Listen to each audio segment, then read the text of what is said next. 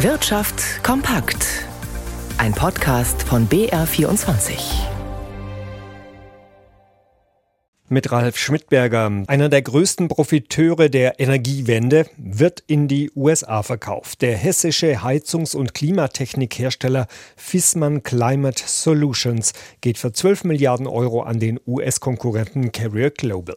Die Gründerfamilie Fissmann trennt sich damit vom Kerngeschäft ihres über 100 Jahre alten Unternehmens. Dieser Verkauf hat eine Standortdebatte nun ausgelöst. Hans-Joachim Viehweger über die Reaktionen in der Politik.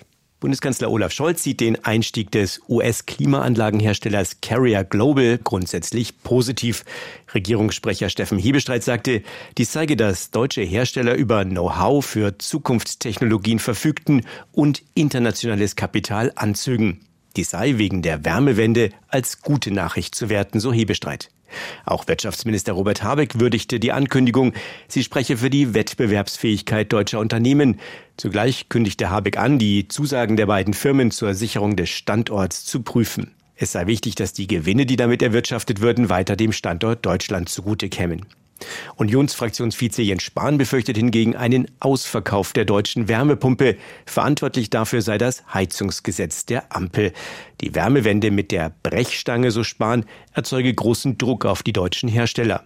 Auch Vertreter der FDP äußerten sich skeptisch. So bemängelte der Energiepolitiker Michael Kruse die Zitat unzulängliche Standortpolitik seitens des Wirtschaftsministers. Im Prozess um den Dieselskandal bei Audi haben sich die Beteiligten bisher noch nicht auf einen Deal über ein mögliches Geständnis des früheren Firmenchefs Rupert Stadler geeinigt.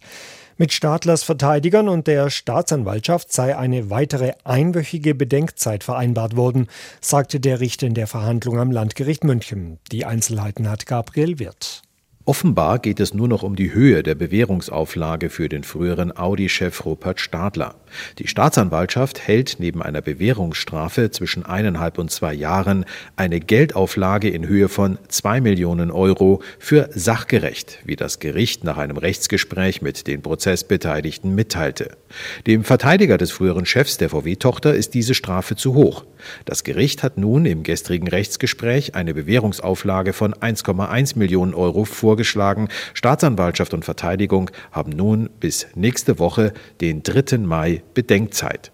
Das Gericht hatte bereits vor einiger Zeit den Angeklagten vorgeschlagen, dass sie mit einer Bewährungsstrafe zwischen eineinhalb und zwei Jahren bzw. einer Geldauflage rechnen können, wenn sie vollumfänglich gestehen. Bisher hat Stadler in diesem Prozess jede Schuld von sich gewiesen. Dem früheren Vorstandschef wird vorgeworfen, nichts gegen den Verkauf manipulierter Fahrzeuge unternommen zu haben, nachdem er von dieser illegalen Abgassoftware erfuhr. Die anderen beiden Angeklagten im Audi-Dieselskandal haben bereits gestanden, Motoren entsprechend manipuliert und damit in Kauf genommen zu haben, dass diese Fahrzeuge gegen geltendes Recht verstießen in Deutschland und den USA. Während alle hier nun auf die Entscheidung von Stadler warten, geht der Prozess derweil mit Zeugenbefragungen weiter. Die Autoversicherer in Deutschland werden wohl in diesem Jahr nicht die erhofften Preissteigerungen durchsetzen können. Der Gesamtverband der deutschen Versicherungswirtschaft prognostizierte für die Kraftfahrtversicherung nun ein Beitragswachstum von nur drei Prozent. Große Versicherer hatten Prämienerhöhungen um 10 Prozent angekündigt. Die Zahlen von Neuzulassungen und Besitzumschreibungen erreichen aber weiterhin nicht das Niveau vor Corona. Deshalb werden weniger neue Verträge abgeschlossen, bei denen die Versicherer leichter Preise erhöhen können als bei den bestehenden, so der GDV als Begründung für die nun kleinere Preiserhöhung. Für die Wohngebäudeversicherung erwartet der GDV dagegen kräftige Aufschläge. Die Beiträge dürften demnach hier in diesem Jahr um 16 Prozent steigen.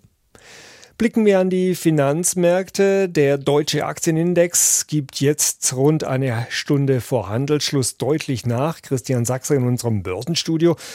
Man fürchtet sich wieder vor einer Rückkehr der Bankenkrise. Warum denn?